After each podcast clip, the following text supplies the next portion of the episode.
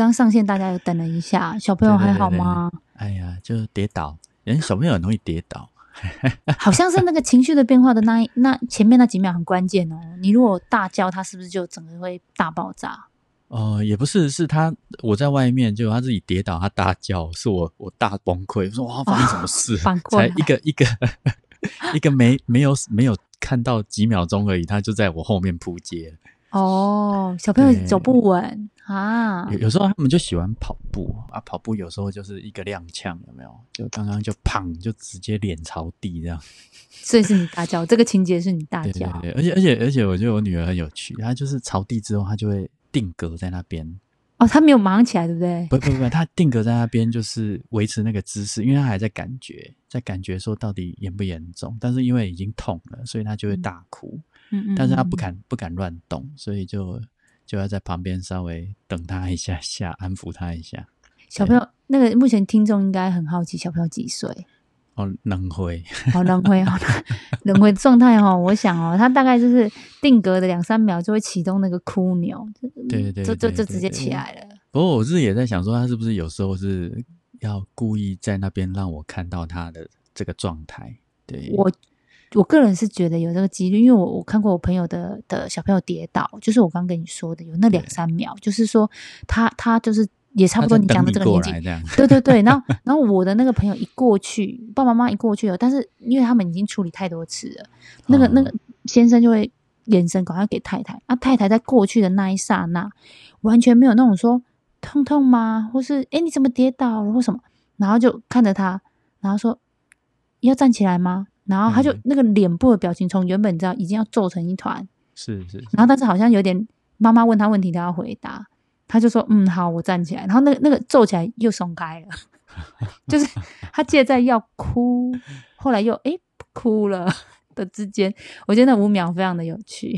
是哦，其实有有时候是这样，小朋友就会等你来，等你来再来哭大声一点这样。对对对对对对对，因为他需要有有哭的对象。哎，这是不是天性啊？有有有吵的人有有糖吃？不是不是，我觉得这个应该是他他会渴求一个慰藉，但是慰藉需要观众。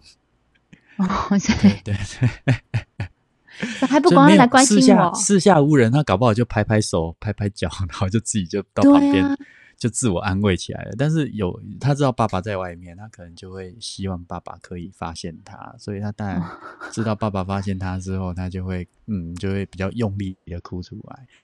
可是这也蛮蛮有趣的，当你当你要去安慰他的时候，他又说不要。你那时候怎么说？他怎么会说不要？什么意思？就是说痛吗？就是因为因为我想要看他的伤口严不严重。对，然后第二个部分我想安慰他，就是安抚他，但是他就只是想要找妈妈抱抱，因为妈妈不在家。刚刚的状况就是一打二，妈妈不在家。但是他家里只有一个爸爸，但他的理想对象是妈妈。我懂，我懂，我懂。所以白话文听众的白话文已经有画面，就是爸爸想要过去给他呼呼抱抱，对对对，然后他嘴巴就喊着妈妈。对对对 对，然后他一张开眼睛，哇，是爸爸，哇，那个 哭的更大声。对。然后那个是一种很大的失落，就是跟我期待的不一样。那你怎么照片没拿出来？要把面具拿出来啊？没有没有，刚刚光安慰就够。你知道，因为生活就是这样子，当你跟那个期待不一样的时候，你那个失落就会让你更痛苦。嗯，你你你知道这种生活经验就是这样。像我我举另外一次，像我小时候就是，呃，我妈妈出门的时候都会说：“哎，我回家要带或比如说带鸡腿便当回来。”哇，你知道那时候就很雀跃，那小朋友就很雀跃，说啊，晚上有鸡鸡腿便当可以吃，你知道吗？就妈妈终于好不容易回来，哇，一群人兴奋的坐在那个饭桌前准备，对，打开。排骨啊，排骨还好，打开香肠便当，香肠也那么令小孩，你知道吗？就那一刹那之后，整个大崩溃。香肠做错了什么？对，香肠没有错，是那个期待失落。了解。然后妈妈很无奈啊，她就告诉你说，我就买不到鸡腿，鸡腿被卖卖完了，没有办法接受，在那个当下，你没有办法接受。对对对，无法懂。对。所以，我女儿刚刚就处在那个状况，一张开眼睛，哇，爸爸不是妈妈，你知道吗？那个爸爸看到之后，你知道有难多难过吗？你知道那个女儿看到我的眼神是一种失望的眼神。在在那一刹那，不是只有女儿受到伤害，爸爸也受到伤害。不过你你你已经对成熟了，你可以忍受这种挫折。对，但是我在那个当下是一边安慰他，一边心里面在安慰自己，失落双重失落。但但我觉得有时候职场搞不好也会是这样。你说失落感啊？对，不是，就是说，当你期待有人帮你去伸张正义的时候，或者去照顾你的时候，发现哎，跟自己想的不一样。哎，有时候会是这样的，就想啊，我觉得我被欺负了，就我去告状，有没有？我说我被欺负了，我去申诉，有没有？啊，结果啊，哇，跟我想的不一样，哦，那个会更气哦。哎，对哈，一我记得小芳你都有在啊，所谓申诉上面也也担任了一些辅导的角色。对不对？还是委员的角色等等的，都有哎。就是有有时候是去当辅导老师，对啊，有时候是去当审查委员。因为现在，然后现在职场有有一些申诉案件是需要委外委员的。嗯哼哼，对对对啊，比较公平的听到不同方的意见以及专业的介入啦。尤尤其是有些案件，它可能会有不同需要不同专长的，比如说需要行政方面的，需要法律方面的，需要心理方面啊，我就比较常担任心理方面的专外部专家。哎，我以为我以为通常哦，我们我自己在职场，至少我所碰到辅导的呃团队或公司，他们一听到说哦。这个真的麻烦，真麻烦。他他去申诉了哦。这个很多很多单位都很想的想的都是说，这个已经开始要没完没了，然后甚至是哎呀，那个现在的整个的社会的氛围都是站在那种，好像我我们一不小心哦，有时候其实工作要求好像好像很容易就被就被扩大解释成是一种霸凌哦。哦，那真的很对，非常非常非常的苦恼这种状况，也觉得好像有点他们的挫折点会发生在。公说公有理啊，然后这里面有很多所谓对方的指证的一种证据的收集，相对来讲其实是非常困难的。的确，的确，我觉得各自的立场看到的东西往往都会不太一样啊。对，比如说，如果今天有一个员工说：“哦，主管欺负我。”OK，但主管也有可能他的认知里面叫做合理的要求。对啊，这就是我刚刚讲的，他在工作任务的时候一定有一些沟通嘛。是是是是，所以所以所以其实呃，我我觉得申诉不一定是坏事诶，也很多公司或很多单位会很害怕申诉，会啊，就觉得一定会一面倒。对，哎，其实还好，其实我我觉得在申诉之前，你这件事情，我相信在职场里面，在机关里面早就已经已经开始酝酿了。比如说，比如说这个员工其实已经不爽很久了，或者说已经忍耐很久了，甚至比如说，呃，有些主管他可能对于这个员工的绩效表现啊、相处啊，什么东西已经有点不是那么能够接受。其实，我我相信在申诉以前，他早就一定是一段一段时间的影响了。只是说，因为这段影是，你知道吗？就跟情侣吵架闷着不说一样，吵，你知道生闷气有没有？冷战那种感觉，就是说你不说我不说，反正我跟我们的关系就是这么冲突，但是我们就不会白热化。你知道那种那种职场的关系反而会更更痛苦。确实，那一旦进入申诉程序之后，反而是在一个呃某种程度有一个公平机制的，或者是公开也不算公开，就是一个一个平台，但是他会帮你保密，就是一个平台的情况之下，让这件事有一定程度的讨论。跟审查，对啊，不管今天结果怎么样，我我觉得至少不是在那种潜在的那一种勾心斗角的状况继续在职场里面待着。啊，那我觉得应该是我们对于所谓这种去申诉，我们可能有一个呃误呃错误的想象啦，就比较像是因为一般我们听到都是啊跟某某劳工局或是怎么样，然后去检举，然后大家就会为这个企业贴上一个标签，然后进入到一个申诉的过程里面，想象起来的画面都好像好像那个画面会很像那种呃。诶诶，有有一方就是为自己捍卫嘛，那可能就是申诉的员工。那另外一方主管可能在那个情况下也觉得，毕竟有时候这个过程里，搞不好还觉得，哎，也已经给对方很多的机会，但是这过程也许也因为工作的繁忙，没有说真的做很多的记录，然后反而觉得，哎，在这种沟通过程里面形成一种，他会觉得哇。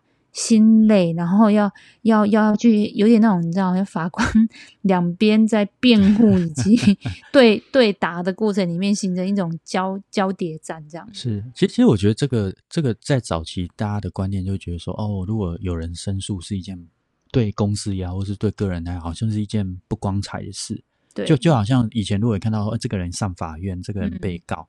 好像就觉得很不光彩，好像就真的好像还没有还没有审查结束，我们就觉得你犯错了。对对，多数的人会觉得，哎，而且又是你知道吗？员员工跟所谓嗯这种公司单位，大家总觉得啊，一定一定有什么吧，不然人家不会那么对不对？那个人就觉得他去申诉你那么麻烦，他还要这样做。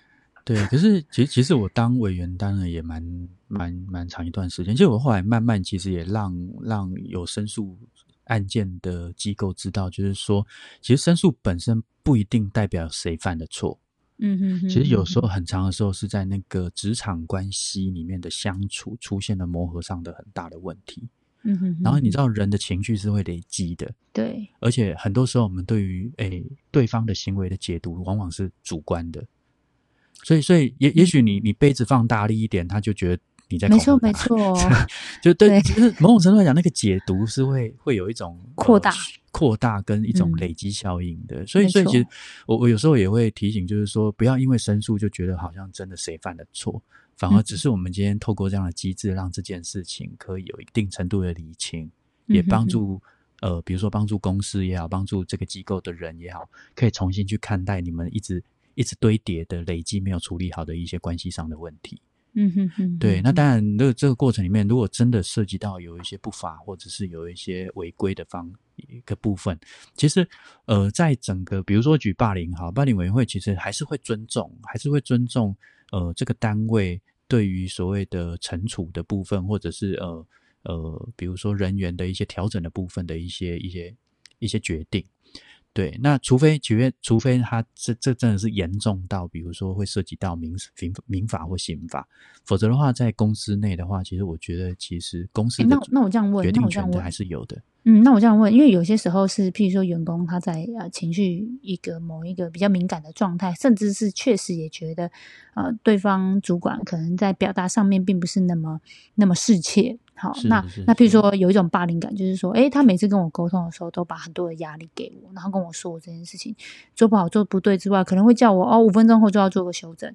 然后，或者是说，每一次来交办我工作的时候的那种语言，都是代表的某一种看清，就是说，哎，大家都可以在这个时间点完成，那你的部分可能在这个部分啊，自己是要要要要知道该要怎么做啊，什么等等的这种，所以形成了一种啊，也许是气氛，也许是语言的堆叠而形成的一种压迫。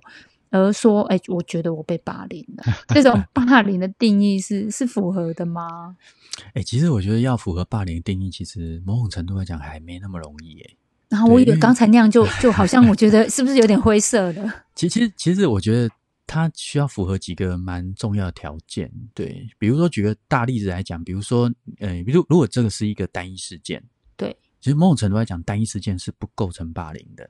哦，单一事件不构成霸凌哦，所以就比如，你你今天你今天犯了一个错，然后主管对你的，比如说对你的指责是超出超出那个范畴的，是，那他可能只会针对这件事认为是主管的管教不当，他比较不会把它视为是一个霸凌。那这样叫霸凌？整个就他其实是状况外。某某种程度来讲，其他需要他需要其实是一种连续性的或者是持续性的行为。哦，比如说非单一事件在在整个事件上，我们认为它不是一种单一事件，他会觉得说，从从在职场关系里面，他会针对性，第一个是针对性，他这个人他针对你会特刻意会有一些行为是持续性而且连续性的。哦，我知道，我知道，那我举例，我举例，譬如说每一次开会，我都先叫他讲话，我就说，哎，那个王王圈圈，好，那你这件事情你有准备吗？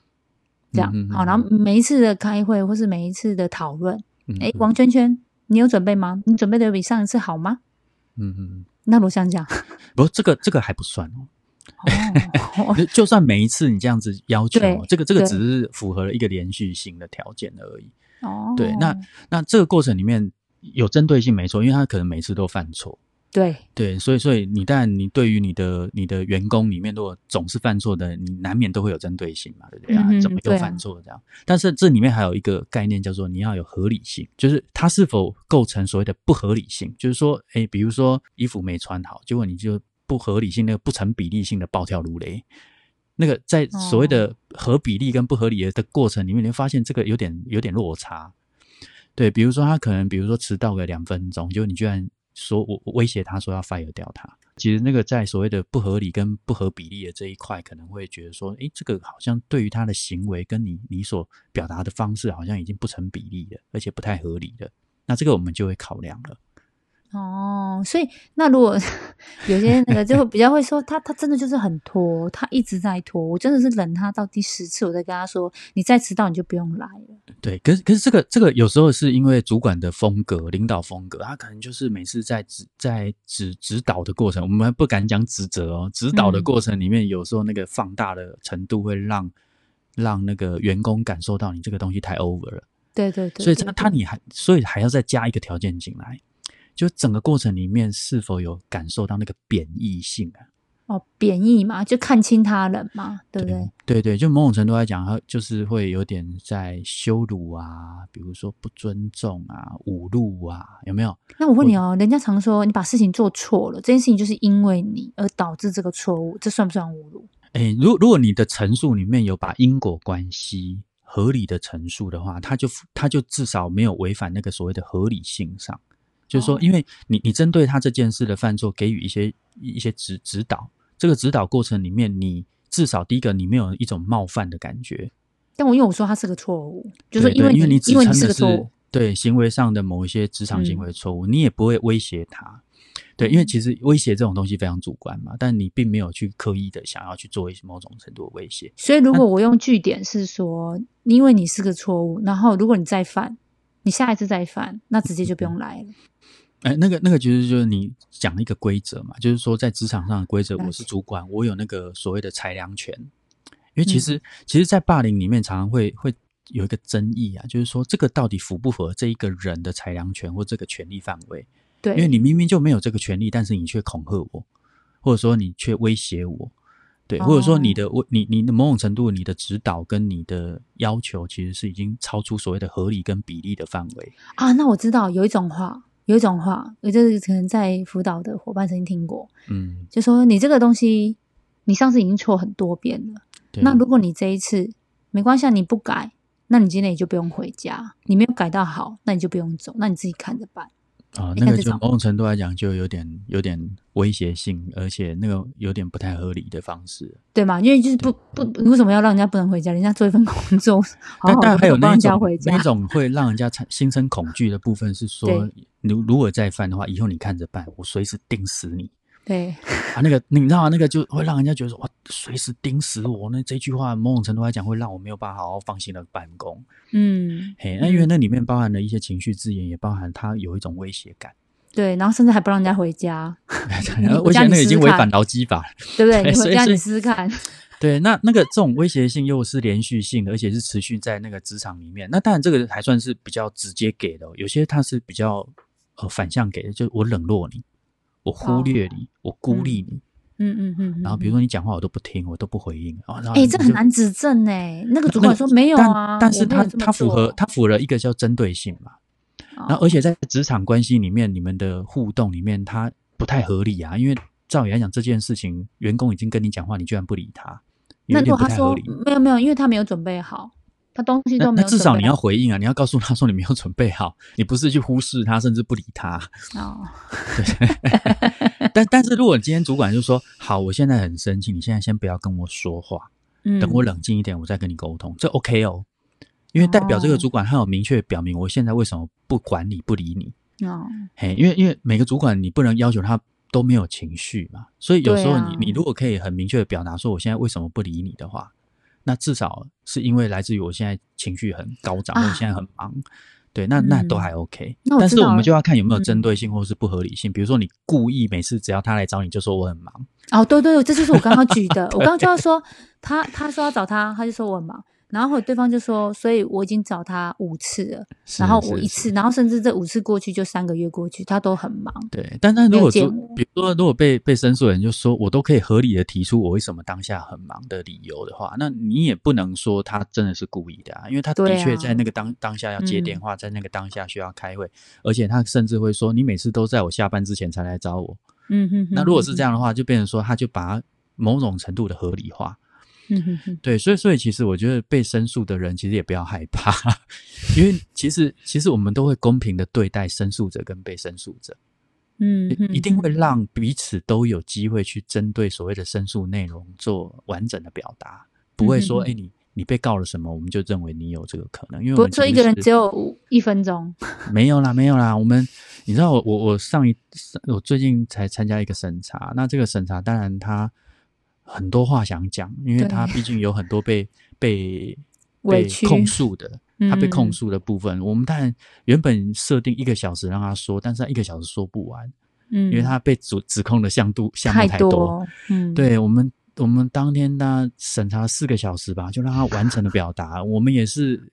午餐也不吃，也就是好好让他听完。就是审查委员是非常 nice 的，就是说你愿意讲，除非除非你已经同一件事讲六遍、讲八遍，对，就是一直重复而已哈。我们当然会就告诉说，你这个刚刚讲过了，不用特别讲，我们只针对你没有描述或没有补述的部分多讲一点就好。所以其实我们不会把你当做罪犯这样子去去批判你，反而是我们会站在一个说，呃，这件事情我们还不知道结论，但是我希望你多解释的角度。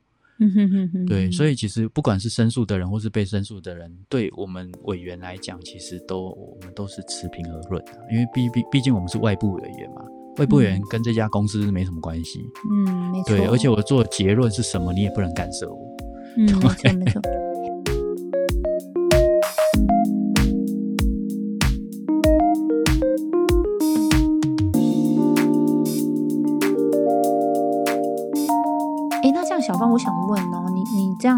参与的过程里面啊，你可以帮我们稍微简单的分享一下，说你觉得多数的员工啊，他会直接用一种哦，我觉得我被霸凌的一种状态，是你觉得他们多数遇到了什么样的呃问题？虽然他可能申诉不成功，可是其实他心中用一种所谓啊霸凌的一种申诉的表达，多数他们到底遇到了什么样的问题啊？其实我觉得什么样的状况都有可能被视为是霸凌诶，老师就对员工对员工而言，对不对？对，所以那个霸凌是非常宽广的。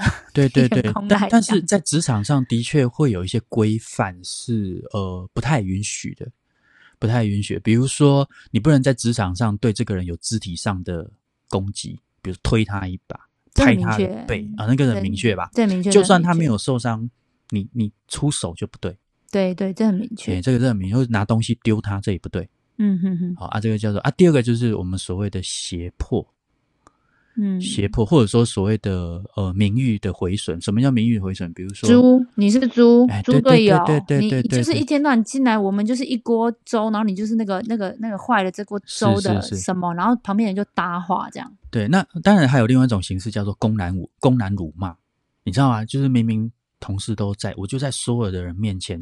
就是很很严重的辱骂你哪里不对这样子，哎，但那辱骂是指说要要是是包含情绪的，也包含某一种精神压力的。就是说我在我在那种大庭广众之下，我我我可能比如说立正站好被这样子教训，其实某种程度来讲，这个其实对人是不尊重的。所以所以即使是立正站好，譬如说他就讲说，譬如说他就是不穿制服好了，然后就跟他说哈，你不穿制服好没关系，那你现在就是穿着制服不要做事，坐在这边一小时都不要动。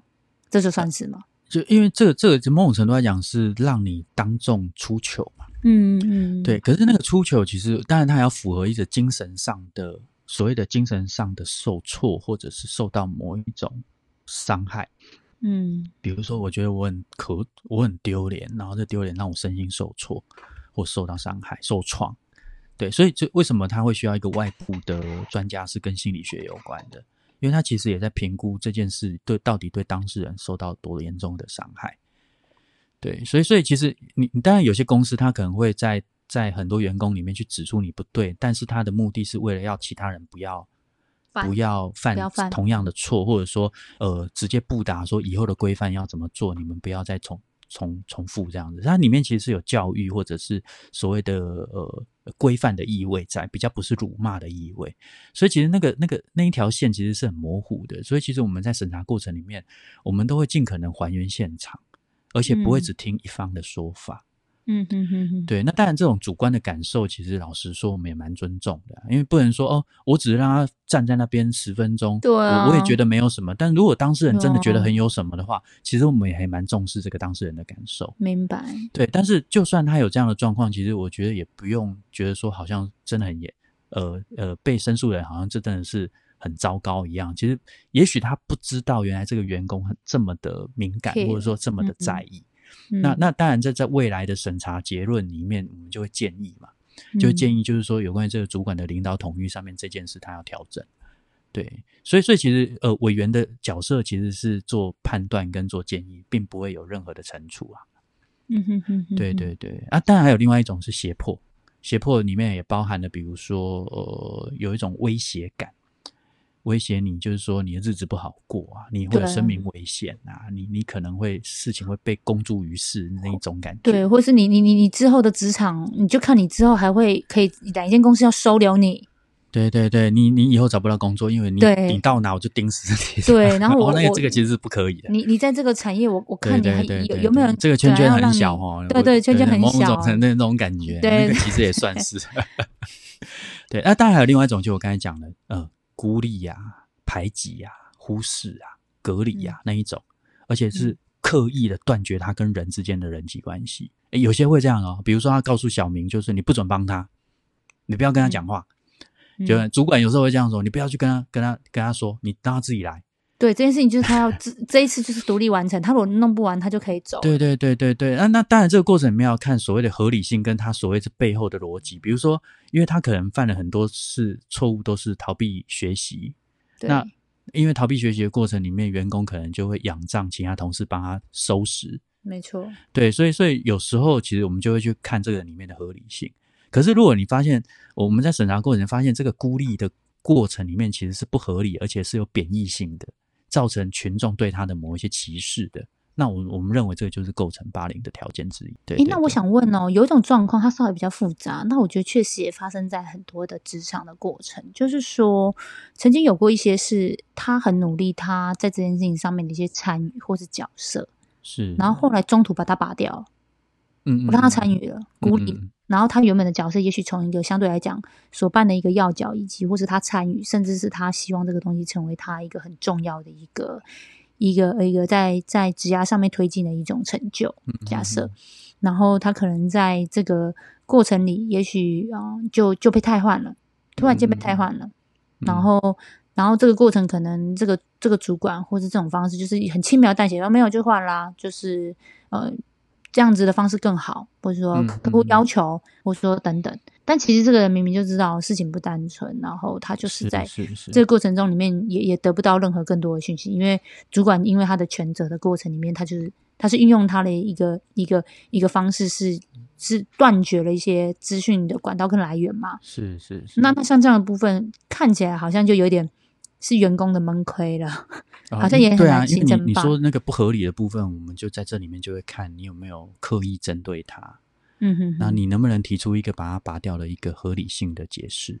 嗯哼，因为有时候在企业里面，它因为绩效整体绩效的原因，它有可能会去抽换掉某一些某一些人的工作。对，那相对那种情绪的照顾，有时候就我觉得多数在这时候并没有被拿捏的很好。对，那当然这个过程里面有没有一些，比如说呃贬义性的行为出现，羞辱性的行为出现？那当然这个过程里面我们视为单一事件，并不是连续性的事件的话，那除非他有其他的问题啊，否则的话，我就认为这就是一个所谓的领导统御不不妥当的行为，并不一定是霸凌。懂懂。对，所以你知道，就是如果要霸凌，其实你要举证的事项不要只举一样。至少要举两样以上，嗯哼哼，而且是同一个人对你的行为，不同的行为可以连续累积，而且之间是有关联性，而且针对性的，嗯对对啊，所以所以你知道吗？其实有时候主管也是这样，就是说他有有另外一种我们常见的霸凌行为，是说他对他的工作标准过高的要求，哎，过高有时候这个这个要 怎么讲啊？就是那就看他对其他的员工也是不是一致一视同仁啊。哎，可是因为因就是你知道每个人进来的成长曲线不一样啊，肯定标准不会一致啊。对，可是那个所谓的过高就是一个评判的过程，就是什么要叫做过高？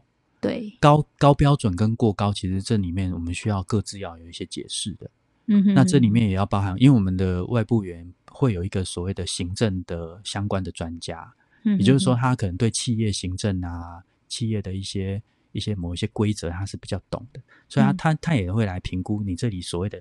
领导统御跟过高是否有超出规范或是超出标准？懂？对对对对。那当然，这这里面我们当然会很在意是呃当事人的感受跟当事人有没有事后被做明确的说明跟解释。对啊，这个东西其实有时候，嗯，就算你解释了，就算你安抚了，他也不一定能愿意收啊。嗯，真的。对啊，那当然有时候超出职权范围的行为，其实主管还是要小心啊。所以，我我常会也都提醒哦。其实我们自己在辅导就会说，有时候在针对员工沟通哦，那个其实反而一对一是更需要不同的、比较细腻的一个沟通技巧。那不然，多数其实有时候。嗯，如果这个主管是正在学习的过程里面，我们都会比较建议说，还是让相对经验比较嗯比较有的，然后对沟通表达比较适当的，可以做一些一些呃，就是比较像 coaching 一对一的方式来来进行一些所谓的指导跟示范，那才不会有时候有点擦枪走火。一对一其实也是有风险啊，你知我知，没有人知啊。嗯，没错。所以有时候主管有时候为了要保护自己，他有时候在管教某一些员工的时候，或是在在要多带一个人，他他都会请第三方来做记录，或者在第三方做做见证这样子，避免就是到时候你说你有我说我有你，对啊。所以所以其实我就说这样的状况绝对不是一天两天，如果真的是会会到要申诉的话，我相信在职场关系里面应该已经有蛮长一段时间在恶化了。没错，对，那既然都已经到这个程度了，你要继续让它下去吗？还是就是浮出台面，让整个公司也好，让主管也好，让员工也好，能够有机会在这里面这个平台里面去把心里面的话说清楚？所以我觉得这边啊，可以呼吁一下我们自己这边所啊比较担任主管或是公司的一个老板，总不要那么担心说，哎，怎么突然间被检举或是被被申诉？但实际上，其实或许是一个蛮好的共学的过程。里面是，其实这里面也会得到一些比较客观中性的一些意见跟表达。然后，对对自己本身在组织文化的形成，我想其实都还会是有时候这样的一个摩擦跟事件。而反而他也有一些滋养的养分跟学习在里面。是哦，所以你看嘛，从小孩聊到职场，很可怕吧？但我觉得今天很很很很很宝贵的是，我觉得实际上这种食物的一种。啊，那当然，如果大家还没有被经历过这种所谓的呃霸凌的申诉，但是你你大概也已经至少可以模拟跟参与这里面所会发生的一个比较客观的情境，倒不至于会被一些电影哈或者是一些情境的俄语去理解到说这好像就是一个很偏颇、很不公平，甚至是一个很那种。菜市场吵来吵去的一种状态，倒不至于啦。对，不会不会不会，我们都会独立审查啦，就是不会让你跟人家对峙，因为我们都是一一对，应该是说一个一个进来这样，而且你会发现进来的过程里面会让你觉得很舒适，不会让你觉得好像你犯了什么错。对。对，所以这边也蛮好的，我觉得给接下来，因为毕竟远端一段时间了，又要开始面对呃紧凑的节奏，然后面对面的工作节奏。那希望大家也也可以慢慢开始，哎，从这个每一个我们的节目里面，如果说对你来说有一些小小的启发，那我们自己这边也得等于是在更多元的内容来大家一起交流一下。是，也希望大家可以在职场上可以人人和平相处。对吧？没错，没错。好啊，很高兴今天可以跟小美又来聊天。对，没错，没错。那当然，我我觉得啊，我觉得说未来应该会有很多机会再聊一些有关职场的主题嘛，对不对？没错，没错。对对，那对职场有兴趣的朋友，我觉得也可以来订阅我们的这一台这个节目。我觉得我相信应该会有很多主题是大家会感兴趣的。对啊，促进人与人的沟通，我们是美味关系的一个频道，然后给你一个启发灵感、哦耶的那个 moment。没错，没错。OK，那今天就到这喽。好哟，晚安。好，晚安，再见喽，拜拜。